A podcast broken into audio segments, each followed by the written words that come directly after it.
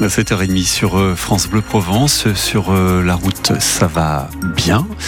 Et puis euh, dans le ciel, ça va plutôt pas mal. Une journée assez agréable, même s'il y aura quelques nuages sur la région. Les températures cet après-midi, 17 degrés à Marseille et Toulon, 19 à Aix-en-Provence.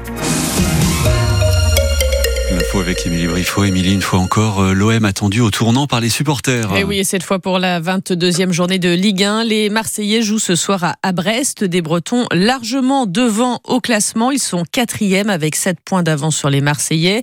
Et surtout, ils ont enchaîné deux victoires lors des deux derniers matchs, là où l'OM n'y arrive pas. C'est simple, Bruno Blanza, une défaite ce soir et on voit mal comment les Marseillais pourraient encore recoller au podium. Oui, si les Marseillais s'inclinent face à l'équipe surprise de cette saison, ils diront probablement adieu à la Ligue des Champions. Car il leur faudra remonter 10 points en 12 matchs pour se qualifier pour la plus belle des compétitions de club.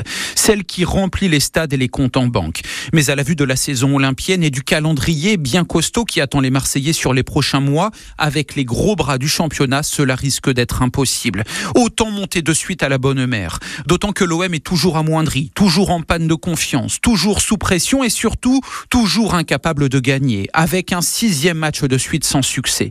Or, il n'y a que la victoire qui importe ce soir. Mais, et c'est ce qui est beau en football, l'OM que tout le monde voit finir la saison à cloche-pied peut se relancer en s'imposant à Brest. Alors oui, on est d'accord, ce serait un coup de tonnerre dans une saison bien grise, mais l'espoir serait de retour. Et Brest, OM à vivre bien sûr ce soir sur France Bleu Provence en direct et en intégralité euh, sur notre antenne. Et puis hier, Paris a pris un peu plus le large en tête de la Ligue 1 après sa victoire à Nantes 2 0 Le PSG compte désormais 14 points d'avance sur son dauphin. L'OGC Nice, de son côté, Lille a gagné 3-0 contre le Havre. Et puis ce soir, il y a également du rugby, 15e journée du top 14. Les Toulonnais se déplacent à Castres, Toulon 5e, Castres 8e.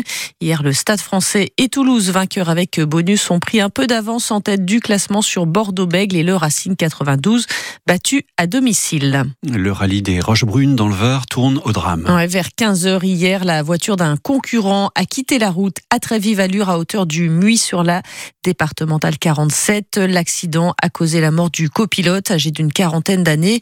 Le pilote âgé d'une trentaine d'années est lui légèrement blessé. Ce onzième rallye des Roches Brunes qui compte pour la Coupe de France a été interrompu. Une enquête est ouverte par le parquet de Draguignan. Les infos sont à retrouver sur francebleu.fr. Dernier jour de grève à la SNCF ce dimanche. La circulation des trains très fortement perturbée par un mouvement des contrôleurs qui dure depuis jeudi soir. La SNCF estime que 150 000 voyageurs sur le million qui devaient se déplacer ce week-end n'ont pas pu prendre leur train en raison de ces trois jours de grève.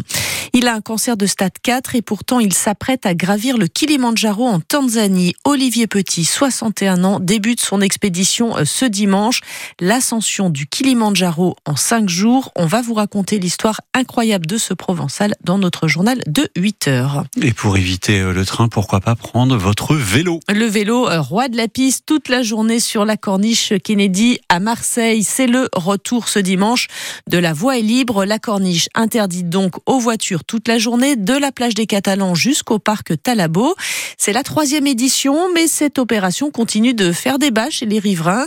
Laura et Elena, par exemple, elles habitent près de la plage du Prophète. L'une ne voit pas le problème, l'autre est infirmière et elle est plus embêtée. Pour aller chez les patients, même quand il y a des événements, même ça, ou la Coupe du Monde, ou les Jeux Olympiques, s'ils bloquent des rues, ben, nous, c'est hein. embêtant. Enfin, je vais devoir faire 3 km à pied, du coup, pour aller euh, chez le patient, donc je perds beaucoup de temps. Si on perd déjà 20 minutes pour marcher, ben, l'autre patient, on le verra pas. Pour moi, il n'y a qu'un corps de métier comme ça qui peut se plaindre à la limite. Quoi qu'il arrive, elle est bouchée tout le temps la corniche le dimanche. On est coureur ou on est jogger et on, on, court au milieu des pots d'échappement.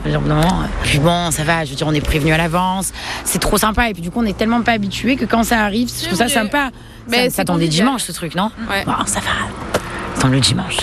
Mais voilà, ça, fait, ça fait polémique, ça va, ouais, ça va. Ça recommence donc à partir de 10h et jusqu'à 19h ce soir et ce sera avec euh, beaucoup de douceur. Hein. On, s'habille léger sur, euh, sur le Oui, oui, oui, on s'habille